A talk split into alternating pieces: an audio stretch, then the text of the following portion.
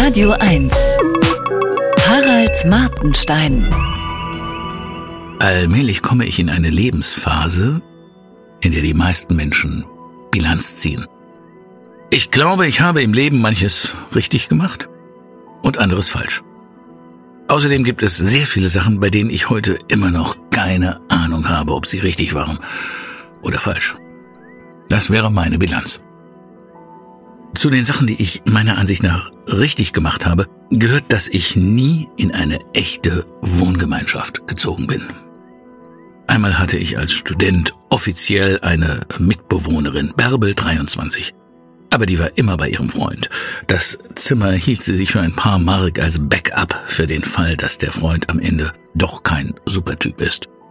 Selten habe ich einer Beziehung so sehr gewünscht, dass sie gelingt. Außerdem wohnte ich mal in Frankreich ein Jahr mit einem Engländer zusammen, Bernie, 26, der aber so höflich, diskret, leise und distinguiert britisch war, dass ich meistens völlig vergessen habe, dass er da ist. Seinen überraschenden Auszug, wegen einer Amour fou, klar, habe ich erst nach Wochen bemerkt. Den dezent unterm Brotkorb eingeklemmten Abschiedsbrief hatte ich übersehen. Jetzt habe ich in einer Zeitung gelesen, wie heute manche Castings für WG-Zimmer ablaufen. Die Autorin des Artikels hatte auf eine Anzeige reagiert.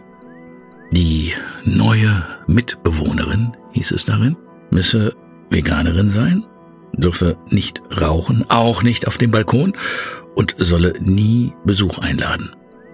Solche Forderungen, schrieb die Autorin, seien heute völlig normal. Um das Zimmer zu kriegen, beschloss sie, für die Mietdauer Veganerin zu werden. Das würde sie hinkriegen, schrieb sie. Das Casting fand per Skype statt.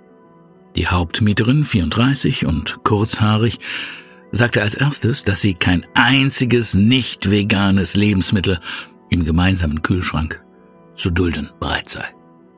Dann stellte sie drei Fragen, nämlich, wann stehst du morgens auf?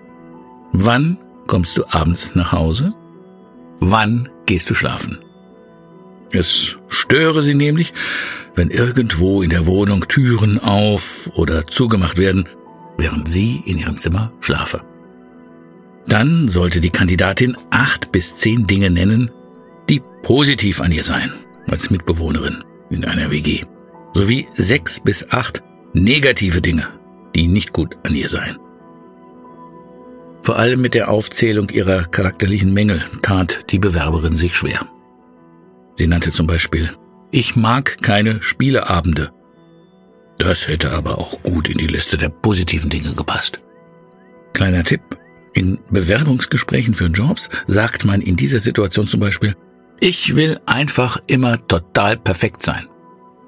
Das Gespräch dauerte eine Stunde und ging tief in biografische Details. Abgefragt wurden etwa die Namen und das Alter aller Menschen, mit denen die Aspirantin je zusammengewohnt hatte. In den zweiten Videocall mit der engeren Auswahl schaffte es die Kandidatin nicht. Vielleicht wäre das eine Motto-Show gewesen, wie in Deutschland sucht den Superstar. Jeder und jede singt ihren Lieblingssong. Der Lieblingssong sagt auch viel über einen Menschen. Der dezente Bernie, heute 72, wäre natürlich der ideale Kandidat für diese WG, falls dort alte Männer zugelassen sind. Er aß schon damals immerhin vegetarisch. Zum ersten Mal googelte ich ihn. Er scheint Single zu sein und ist statt Lehrer am Ende Pfarrer bei der Church of England geworden. Ich fürchte, diese Berufswahl würde auch ihn schon vorm Recall rauskicken. Pfarrer sind meistens Frühaufsteher, glaube ich, wegen der Frühmesse. Angeblich geht der Trend zu alten WGs.